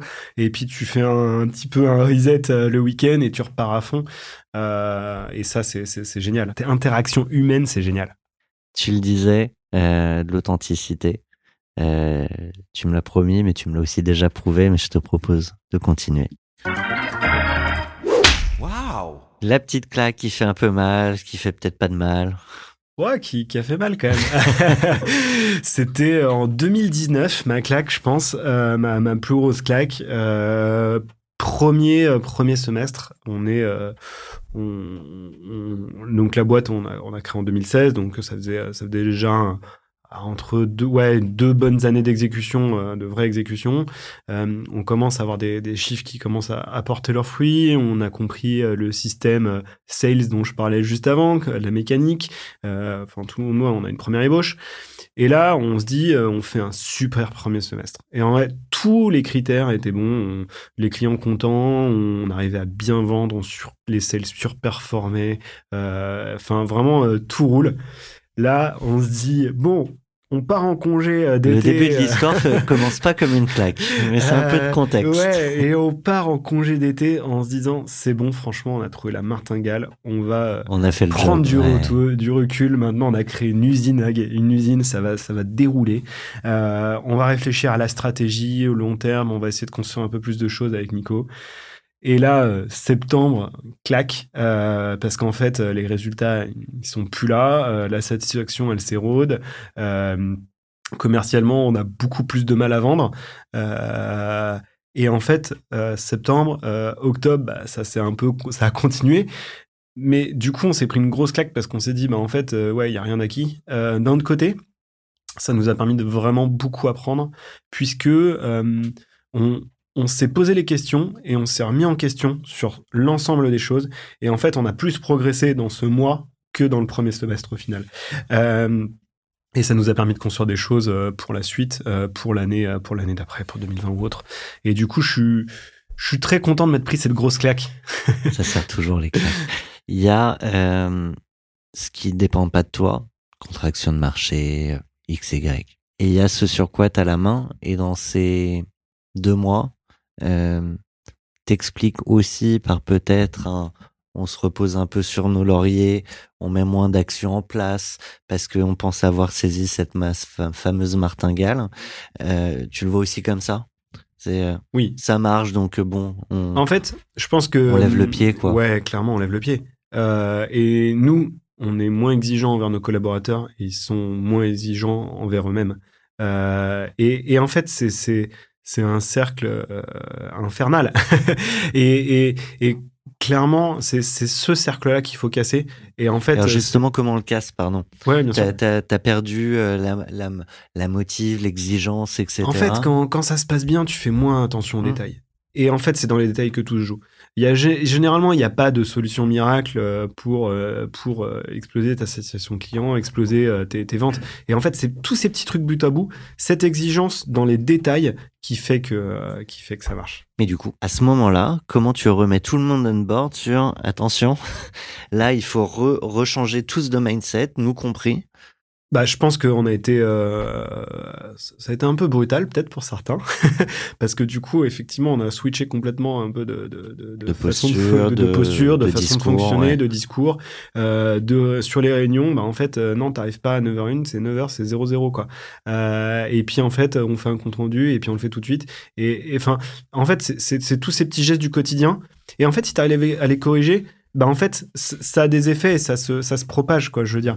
Donc, euh, pour moi, on a été, oui, effectivement, euh, plus dur à ce moment-là. Et je pense qu'on a été plus dur aussi envers nous-mêmes. hein. Ça va m'amener à notre rubrique d'après. On a un peu euh, reformaté avec toi à deux minutes du lancement euh, des cams, des micros. Je te propose de passer à ta carte blanche. Carte blanche pour 40 nuances de Next. Pour nos milliers d'auditeurs qui ne le savent pas, euh, il y a quelques temps, c'est vrai qu'on n'a pas aussi tant que ça communiqué. On a lancé une newsletter, euh, les nouveaux narrateurs, pour reporter vos discours et euh, dans laquelle on donne la plume, un édito à un entrepreneur autour d'un mot, autour de cette promesse. Qu'est-ce que leur singularité a à nous dire de l'universel? Donc j'invite évidemment euh, tous nos auditeurs à aller s'inscrire s'ils le sont pas. C'est évidemment qu'ils le sont pas tous. On a 2500 euh, personnes qui nous suivent, entrepreneurs, investisseurs, des super taux d'ouverture. Donc si vous inscrivez, c'est pour les lire. Sinon laissez-nous comme ça. On est très fiers des, des, des, des taux. Euh, plus sérieusement, je t'ai euh, livré une dizaine de mots, euh, deux minutes de lancer l'enregistrement et t'en as choisi un. T'as choisi l'excellence. Oui. Donc ce sera pas une plume, un édito euh, pensé, rédigé à la virgule près, mais du coup, tu avais envie de, parler de ce, ce sujet. Oui, je pense que c'est un. Enfin, pour moi, c'est un sujet hyper important. Euh, l'exigence et c'est lié à l'excellence. Euh, et, et, du coup, bah, c'était le sujet un petit peu d'avant, Oui, et du coup, c'est ça, ça, c'est ça pour met ça que j'ai fait le- là-dedans. Euh, c'est que pour y arriver, je pense qu'il faut savoir être exigeant dans sa vie. Et pour atteindre l'excellence, bah, en fait, après, je pense qu'il faut faire attention parce que l'excellence, ça peut avoir des gros défauts. Il faut pas vouloir faire trop bien les choses non plus. Il faut savoir faire du 80-20. Euh, mais moi, je, porte une conviction que, et, et du coup, qui était un peu véhiculée d'une autre façon, euh, je pense, il y a quelques années sur le milieu startup, euh, qui était euh, un milieu plutôt cool, euh, où ça se passe bien, on joue au baby-foot, tout le monde est hyper bienveillant, et, et, et, ça veut pas dire qu'on n'est pas bienveillant chez Little Worker, attention, hein.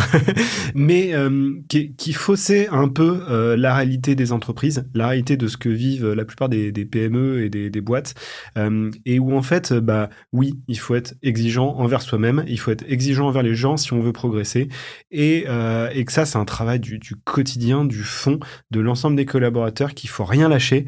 Euh, et et, et on, je suis assez persuadé que globalement, on, va tirer et on tire vers l'excellence dans, dans ces moments-là. Euh, ça veut pas dire bosser euh, 48 heures par jour. Enfin, je veux dire, euh, Mm. c'est- juste de bien faire les choses. mathématiquement, alors, j'ai- parce qu'on me dit dans l'oreillette que mathématiquement c'est impossible, Ah, hein, sinon je l'aurais pas deviné moi-même. Non, mais je- je- j'entends, mais je veux bien que tu développes justement. Euh, C'est-à-dire que l'exigence, c'est pas euh, travailler euh, le, un maximum d'heures. Bah, en fait, c'est juste de, de bien faire les choses dès le départ, de pas laisser passer des petits détails. Euh, et, et je, je prenais l'exemple, mais, mais c'est des exemples tout bêtes. Mais effectivement, euh, bah, en fait, euh, tu commences ta réunion à, à 9h05 au lieu de 9h. Bah, en fait, t'as, t'as, t'as, je sais pas, t'as 2, 5, 10 personnes qui ont attendu pendant 5 minutes que, en fait, il y ait tout le monde pour pouvoir commencer.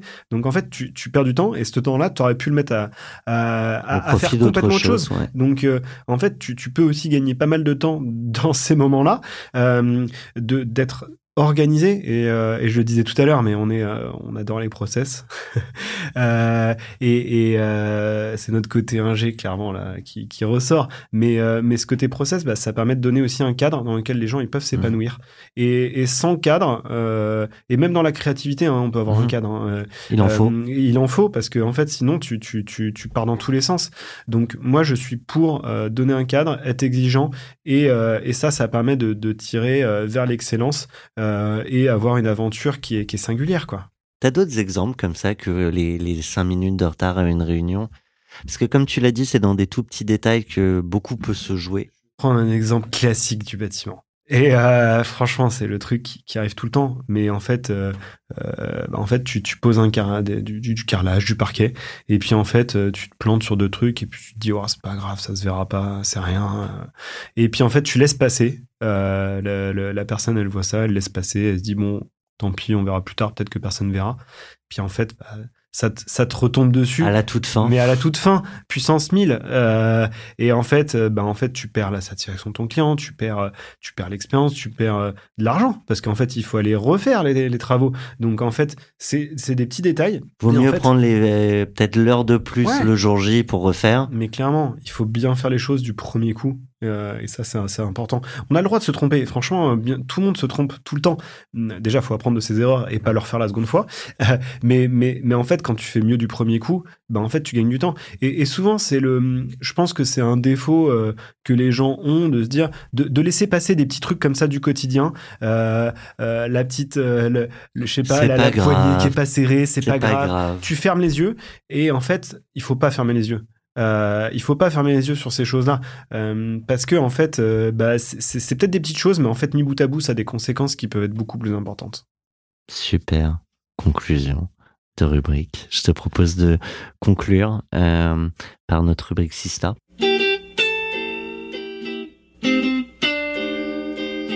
Tu as déjà choisi ta Sista.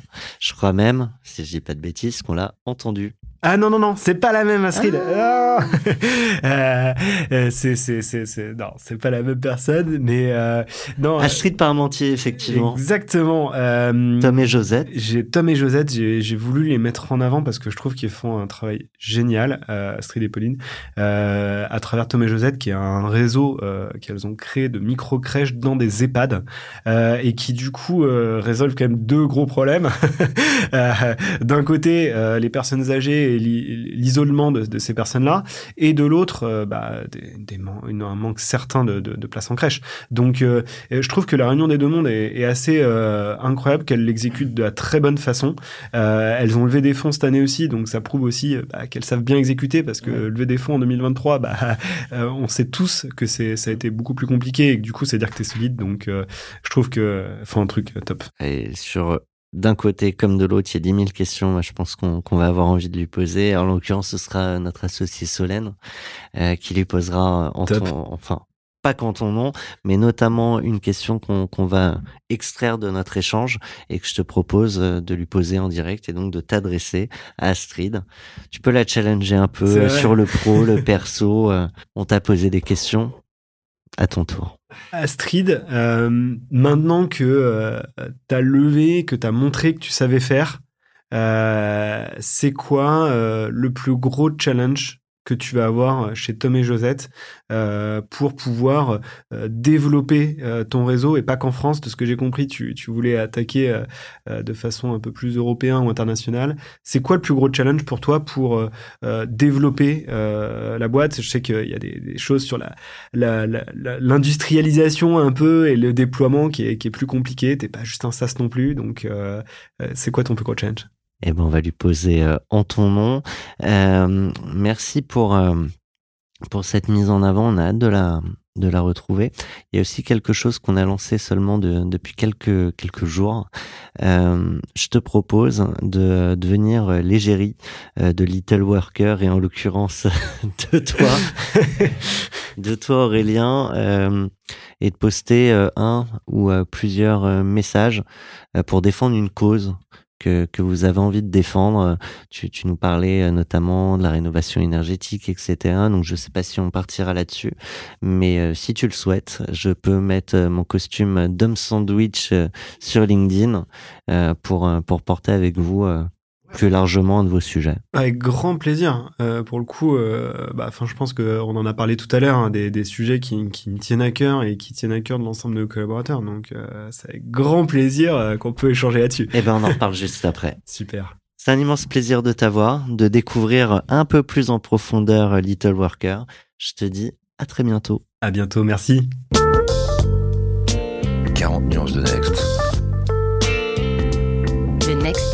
Comme vous ne l'avez jamais entendu, animé par Olivier Mathieu et Thomas Benzazan.